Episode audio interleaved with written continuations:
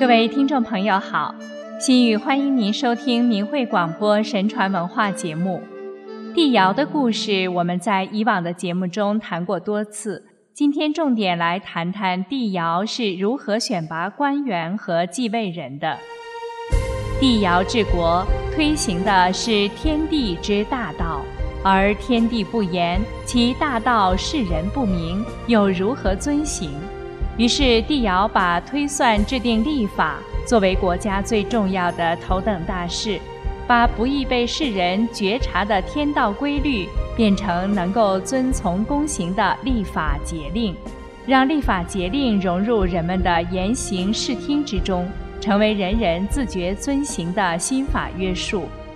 那么天道既明，立法节令已正，而谁来协助帝尧推行天道，带领万民率性向道呢？当然是人君与各级人臣。帝尧深知为政在人，人存政举，人亡政息。一人仁，一国兴仁；一人让，一国兴让；一言愤世，一人定国。因此，帝尧在安排好制定立法的头等大事之后，便把为天下得人作为天子的又一重要事务。《尚书尧典》记载的第二件事，就是帝尧选官。尤其是遴选考察继位人的过程，其微言大义就体现在其记事的字里行间。尧典记载，帝尧让四方首领推荐能继承帝位之人，大臣推荐尧的儿子丹朱，尧认为其言不成，生性好争，不行。天地至真至诚，不成之人违背天道。又何以率领天下人向道？大臣又推荐共工，尧嫌其巧言令色，行为邪僻，轻慢上天，不行。洪水泛滥，民生辛苦，尧征询治水之人，众人推荐了鲧。尧认为他违背天意，不遵教命，毁坏族事，不行。大臣以为可以试用。尧乃遵众人之意，誓命鲧治水。鲧治水九年，以失败告终。由帝尧否定下邑的原因可见，帝尧选官首要的原则是是否敬顺上天，遵行天道。背离天道之人是一票否决，绝对不予任用的。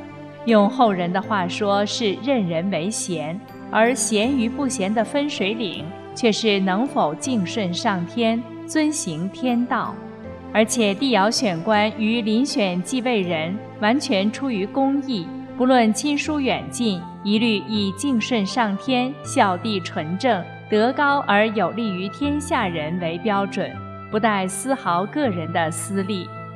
帝尧又征询四方首领们说：“我在位七十年了，你们谁能遵从天意，接替我的职位？”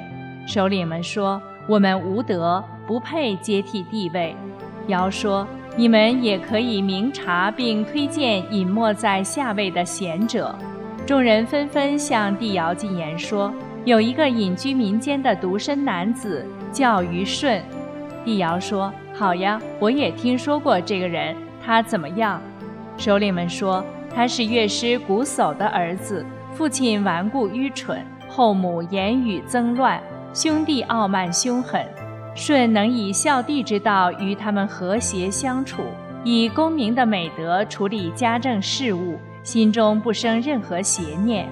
帝尧说：“我得试试他，把女儿嫁给他，考考他与两个女儿相处的德性。”于是就命令两个女儿下到鬼瑞之滨，嫁为舜父。虞舜出身卑微，隐居民间。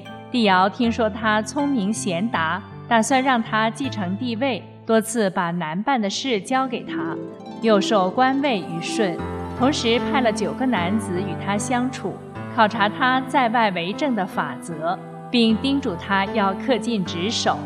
舜在骊山种地，骊山人都互让田界；他在雷泽打鱼，周围的人都互让居处；他在黄河边制作陶器。河滨人生产的陶器没有粗糙破损的，舜居住的地方，一年成了村庄，两年成了集镇，三年成了都市。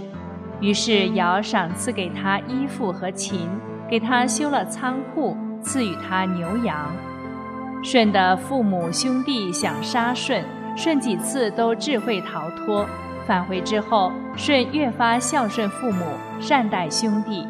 于是尧便让他去推行武教，命他发扬美好的人伦五常之德，严格用父义、母慈、兄友、弟恭、子孝这五种伦理道德去规范引导百姓。百姓都能遵循这五种道德规范了。就命舜去各官府办事，舜都办得很好。三年之后，帝尧把帝位让给了虞舜。上古贤者众多，帝尧为什么如此看重躬行孝弟之道的虞舜，并命其推行人伦五常之德去教化百姓？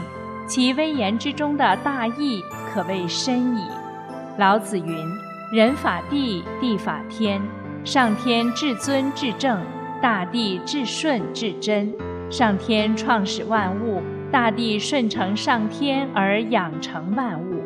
人法天则地，而天尊地卑，是故天地之道，在君臣则是君仁臣忠，在父子则是父义子孝。如此，君行君道，臣尽臣责；父行父义，子尽子孝。天地之道，犹如自上而下贯通的一根大轴，君臣父子、治世仁人以及天下万民，都在这根大轴所规定的位置上，各安其分，各行其道，都在天地之轴的带领下，与天地同步同速的活动运行，人人自觉躬行天道。如此，天子群臣则不用劳心费力，一指气使，天下垂衣而治矣。若纲常伦理不修，父子之义不明，人人身不修，户户家不齐，要想天下不乱，则不可能矣。大道至简至易，以天下之大道治国。天下可运于掌，就这么简单易行。帝尧不愧为英明圣王，不但深明此治国之大道，身体力行，而且慧眼明察，遴选培养能躬行并发扬此道的虞舜，把此天地大道具体化为父义、母慈、兄友、弟恭、子孝的人伦五常。推行于天下万民万家，人是家庭的成员，家庭是社会的基本结构单位。家和万事兴，把齐家的伦理道德与方法推广开去，便是治国平天下的法则了。人人身修而家自齐，户户家齐而国自治，天下自平矣。另外。帝尧与大臣商议天下大事，大臣们都畅所欲言，几乎全是率而以对，应语随答，不假思索，不杂私心。君臣上下竟无些许芥替防范，至诚至信。难怪帝率天下以道，而民从之。有如此像天地一样至诚至信。无私无邪、一心为公的大德臣子在位，何愁万民不从而天下不能太平？考察帝尧选官以及培养虞舜的全过程，何其慎重严谨，何其正大光明无私！难怪孔子赞叹其大道之行也，天下为公，而心向往之不已。孟子曰：“为天下得仁者谓之仁。仁载帝尧，大载尧之为君。”听众朋友，好了，今天的节目又要结束了，感谢您的收听，下次时间再见。